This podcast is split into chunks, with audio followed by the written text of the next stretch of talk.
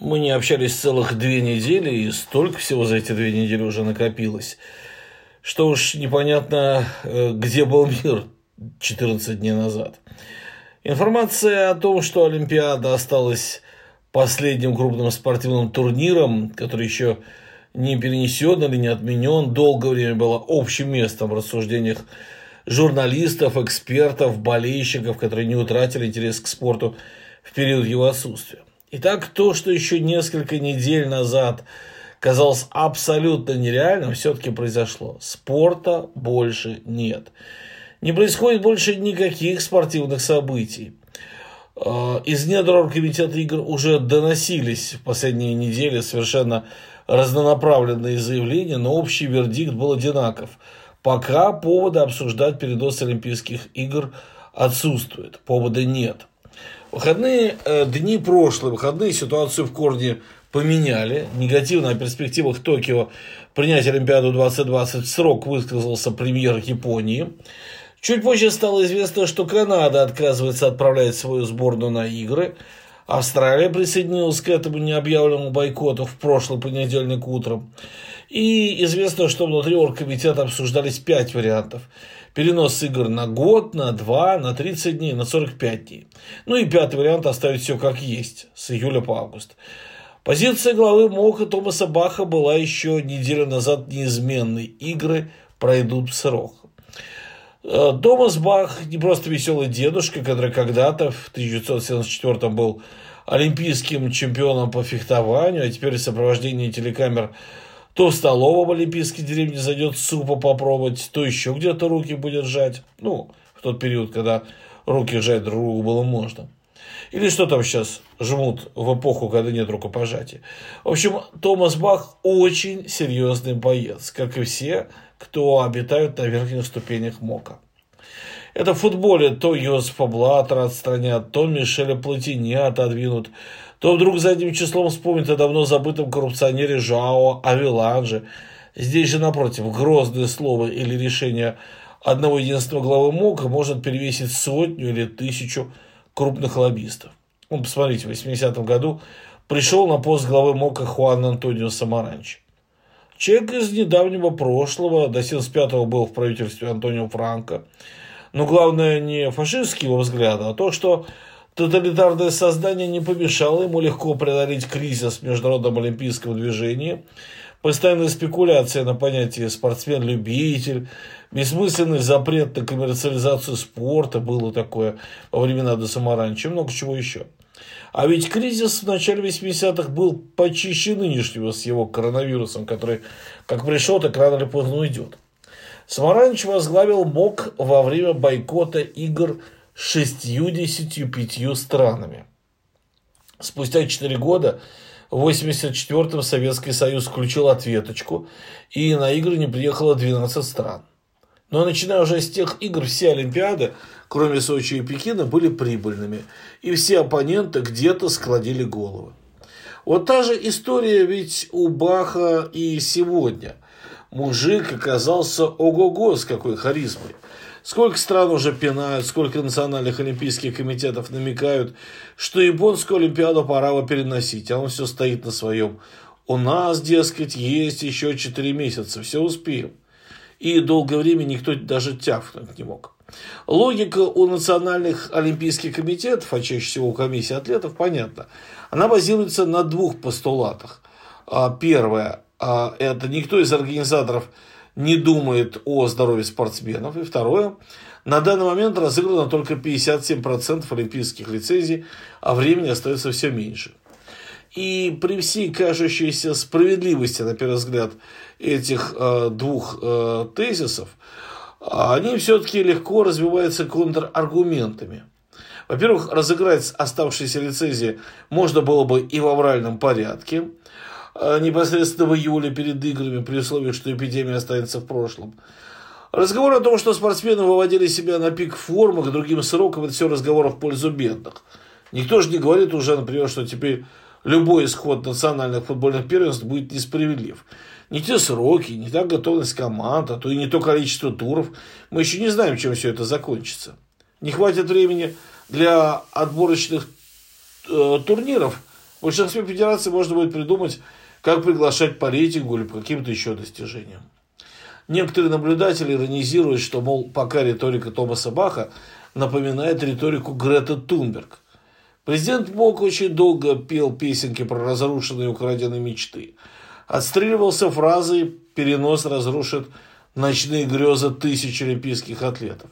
Но отстреливался Бах, надо признать, весьма успешно. Зачем Моку эта непреклонность и непоследовательность? То специально пояснять не надо.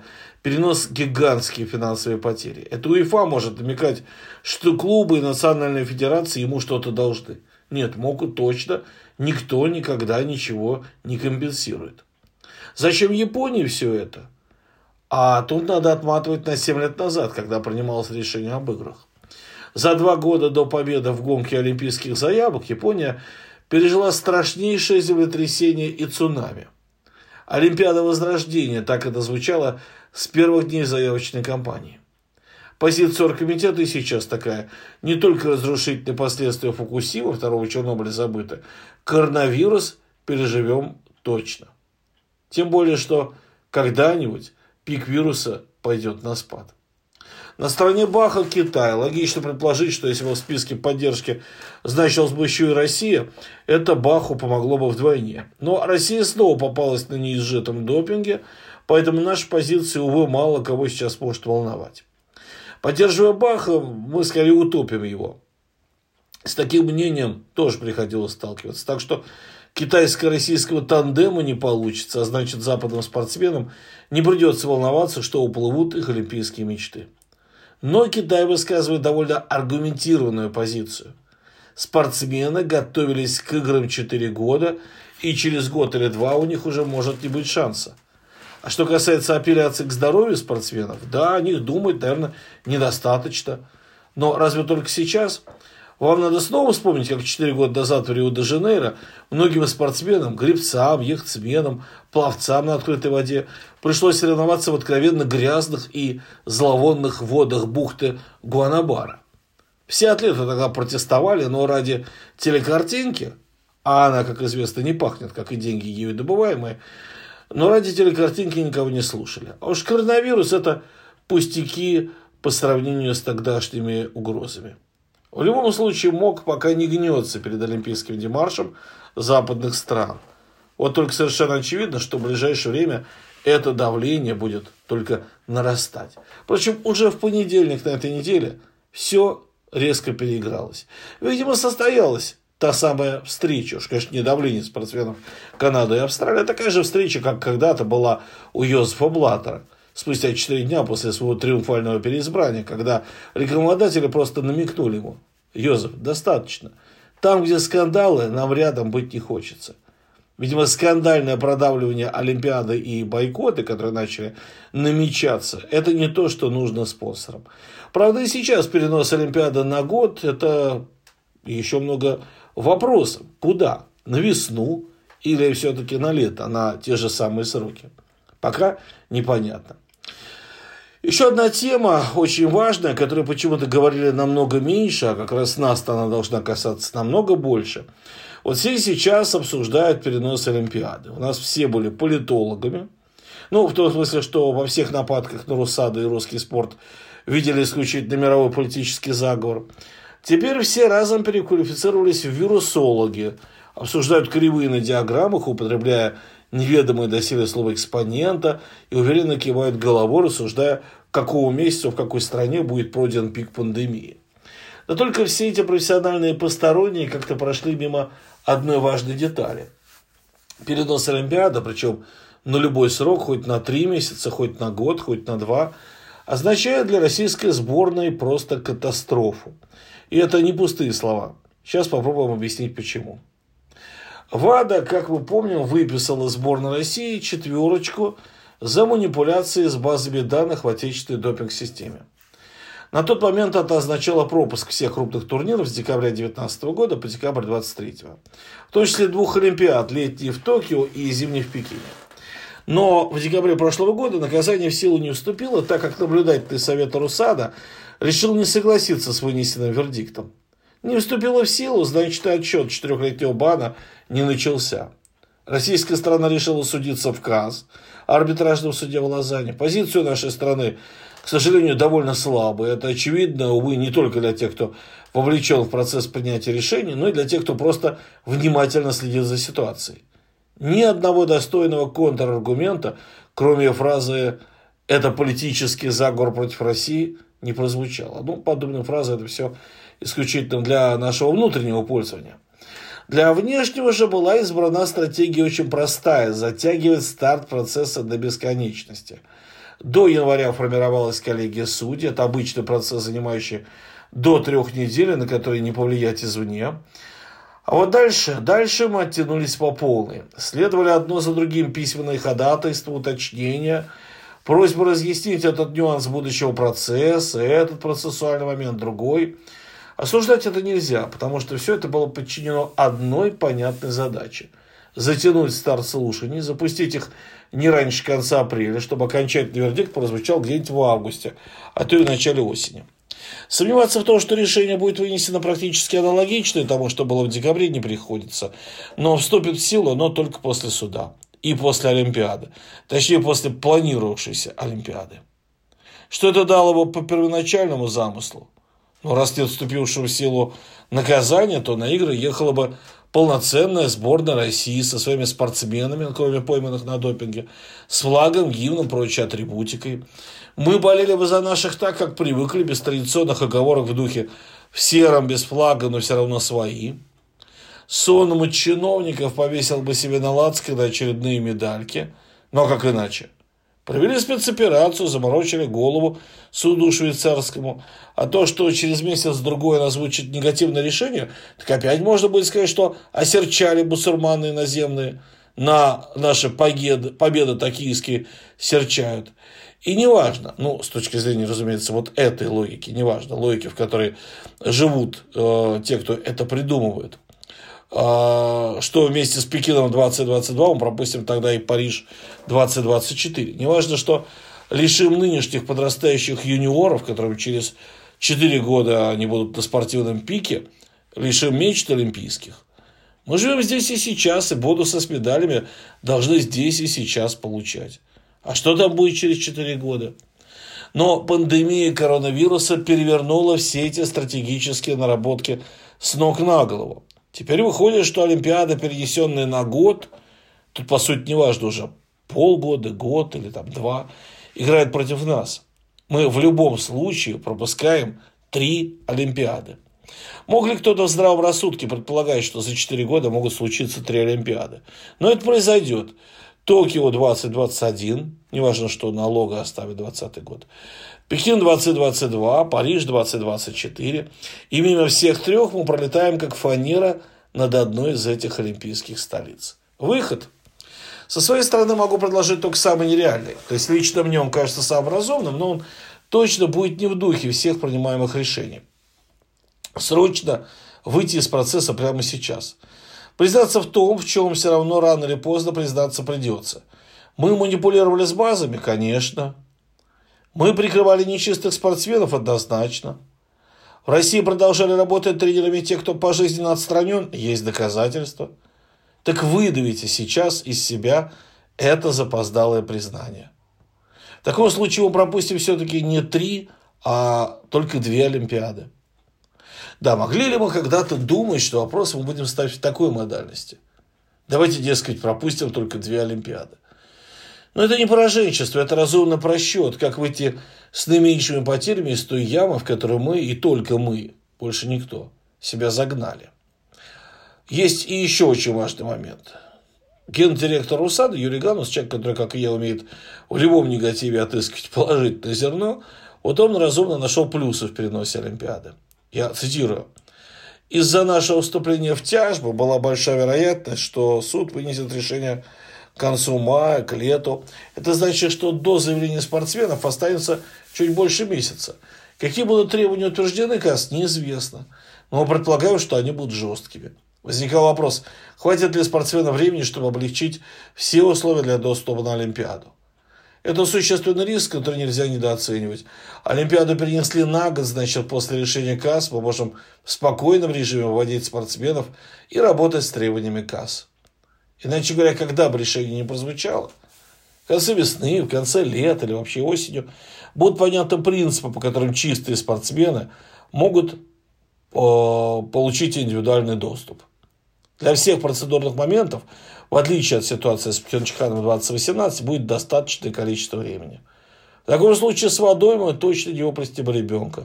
Чистого, который без допинга. Еще одна тема о нашей сегодняшней жизни, о жизни советского спорта, потому что умолчать о ней было бы, наверное, неправильно. С понедельника нет газет, потому что типографии не работают, это не наше решение. Дистрибуция не работает, киоски закрыты, это тоже не наше решение. Да? Мы в любом случае, как только появится возможность, в виде бумаги, в виде журнала, газеты снова будем с вами. Но в течение двух последних недель все деловые издания, радиостанции на перебой звонят и удивляют меня одним и тем же вопросом. А вы продолжаете выходить? О чем вы пишете? Ну, знаете, действительно, наша редакция во многом перестроила свою работу, мы определили новые темы, и первые же недели работы в новых условиях а, показывала, что наш трафик э, на сайте не только не падает, а даже растет. Читатель задерживается, спасибо вам, на наших страницах дольше, чем обычно. А, ушли одни темы, пришли на их место другие. Ну, смотрите, все, абсолютно все спортсмены дома, в стране. Никто не уехал в отпуск в Эмираты. Никто не готовится к какому-нибудь, условно говоря, завтрашнему напряженному матчу. Количество гостей, которое побывало в последние дни в пресс-центре советского спорта, тоже выросло. Мы больше внимания обратили на темы, связанные с экономикой спорта, с другими проблемами, которые сейчас вышли на первый план. Видите, интересный поворот был э, в эти выходные, когда с экс-врачом Спартака разговаривали, э, что будет с теми спортсменами, кто пережил коронавирус. Выясняется, что в очень большой степени есть вероятность, что большими спортсменами они больше не будут, потому что влияние на легкие очень серьезное. В общем, скучнее для своего читателя мы точно не становимся. Ну а кризис, как показывает мировой опыт, это не только тяготы и трудности, но практически всегда это еще и возможность сделать решающий рывок вперед, захватить новые рынки, сферы, территории – Сегодня спортивные СМИ, готовые меняться, получили уникальный шанс перепозиционироваться. Неунылые отчеты о матчах, которыми до сих пор многие грешили, а возможность посмотреть на спортивные события не с точки зрения очков медали секунд, а как на столкновение эмоций, драматургию человеческих судеб и характеров. А к вам у нас только одна просьба. Берегите себя в этот трудный период, побольше времени проводите со своими близкими. Да, и постоянно руки мойте или спиртом протирайте. Мы не стали, знаете, выпускать полосы с белой бумагой или перфорацией. Не очень хочется воспринимать свой труд как замену туалетной бумаги. Хотя многие газеты в мире в последние дни пытались отловить на этом своего рода хайп. У нас был не просто 16 полос текста, но и 16 листов для туалета. Но а разовое переименование в прошлый понедельник, когда мы стали не советский спорт, а советский спирт в шапке, это посильный вклад в борьбу за дезинфекцию, в борьбу с опасной эпидемией. Ну и еще одна тема, которую надо обязательно сказать отдельно. Начался вялотекущий апокалипсис, тема номер один в соцсетях, на телевидении, в досужих разговорах только одна – коронавирус, от которого мы, ну тут два варианта, как говорится, нужно подчеркнуть, либо мы все умрем, либо от которого умирают намного меньше, чем от гриппа. Тут кто-то из вас должен каждый для себя выбор свой сделать. Так вот, мы за медальным зачетом на Олимпиадах, похоже, не следим так рьяно, как все в режиме реального времени следят за этими таблицами. Знаете, как там золото, серебро, бронза, общий зачет, так и здесь. Заболел, умер, вылечилось. Вот проходит где-то новость. Умер восьмой заболевший от коронавируса. И строчки начинают перемещаться. Китай уступил место Италии. Теперь по общему числу медалей вперед вырываются США. Многие иронизируют, что огромное количество внешне панических постов или, напротив, нелепо успокаивающих, все написаны словно по методичке. Ну, ясно, что тут уж точно никаких методичек в этом вопросе э, не бывает. Это абсолютно точно. Просто жизнь в соцсетях уже приучила людей к изложению тем примерно по одному шаблону. Потому и ростки, иногда свой асфальт пробивающийся, скорее исключение из правил жемчуг посреди компостной кучи. Но не об этом речь. Звучат разумные призывы, но все высказывания с призывом к самоизоляции, несмотря на то, что преследуют разумную цель, звучат очень странно. Дмитрий Губерниев, Тина Канделаки, Лариса Гузеева и все прочие в своих разлетающихся резонансных постах возмущаются огромным количеством людей, которые наплевательски относятся к собственному здоровью. Но у всех текст, что в видеоформате, что буковками на экране компьютера, об одном и том же – или ехал я в машине, или гулял я по нашему замечательному городу, или вышел я на пробежку, а кругом столько народу, дистанцию никто не держит, бараны, термин Тины, матерный термин от беспреданницы, цитировать не буду, а то опять будут там штрафы от Роскомнадзора. Тут хороши абсолютно все. И люди, и те, кто, отнюдь не являясь моральными авторитетами, для того, чтобы вещать что-то э, граду и миру, их получает. Происходит массовая атомизация в обществе. Пока на телеканалах начинается работа ведущих из дома, а это настоящая ярмарка тщеславия, у кого какой кабинет, а куда окна выходят, а где квартирка-то расположена? Ах, на патриарших, ну-ну. Другие просто на улицу со словами «у меня 40 метров, как я тут буду неделю сидеть». Дружочек, ты еще не понял, что ты сидеть будешь не неделю, а месяца три, если повезет, а скорее всего все шесть. Это если хорошо пойдет и карантин быстро объявят. А может и полгода, если объявят позже, и если ты еще успеешь погулять с шашлыками лишние деньги. Один из губернаторов честно признал, сразу после обращения Путина продажи алкоголя в регионе подскочили на 40%. Выросли продажи мангалов и мяса. Народу не только маленькие квартирки не нравятся. Его раздражают и те, что все равно, выходя на улицу, сетуют на скопление людей. А вы чем хуже? В чем ваше отличие? Каждая страна заслуживает не только то правительство, которое, как говорится, его имеет, но и тот народ, который, извините, внутри страны произрастает. Никого и ничему вы не научите. Бараны, как вы выражаетесь, вымрут. Увы, захватив немалую часть из небаранов. Хотя, наверное, и тут мы погорячились. Вот на уроках биологии в школе нас учили, что э, культурные растения – надо холить или леять, и то не все выживают. А вот сорняк везде и всегда дорогу себе найдет. Дома Дедовская, дома Бабушкинская, на переименованных станциях метро это остроумно. Но знаете, почему не до всех доходит? Потому что те, кто пишут, те, кто читают, говорят на разных языках. Вот картинка в метро. Работает дома. Вот не смущает, что работает дома, это немножко не о том, не правда ли? Это если у вас дома швейная мастерская или еще какой свой личный бизнес. Тогда вы работаете из дома. Писатель тоже может работать дома. Но во всех остальных случаях вы работаете из дома. Туда, куда сейчас отправились работать абсолютно все. По воле коронавируса и работодателя. Планка падает. Если 15 лет назад Первый канал вставлял в свой эфир похабщину с Вадимом Евсеевым, который кричал в валийскую телекамеру, сами помните что – и снабжалось это титром «Родная речь», то все понимали, ну, это такая попытка креатива, немного за гранью, так нельзя. А что сейчас? Матч ТВ оформляет ролик с правильным посылом о необходимости самоизоляции. Но кого привлекает в качестве главного героя? Романа Широкого, прославившегося не бесспорным диалогом с фанатами. Дома сиди. Ну и дальше еще словечко было. Нагуглите сами, если позабыли. Не очень понятен стартовый посыл в этом ролике про «вернулись из-за границы». Ясно, что призыв сидеть дома касается абсолютно всех. На чем думали создатели этой социалочки? Неужто человек, который произносил свое нетленное «мог дома сидеть», будет авторитетом в этом вопросе? Много вы не сказали, а во многом еще будем говорить в следующих наших аудиоподкастах. Ну и думаю, что пустимся мы с вами еще на эксперимент Э, стрим в YouTube-канале, прямой эфир в YouTube-канале с ответом на ваши вопросы, пожалуй, мы запустим очень скоро. Так что готовьте свои вопросы и оставляйте их в наших социальных сетях.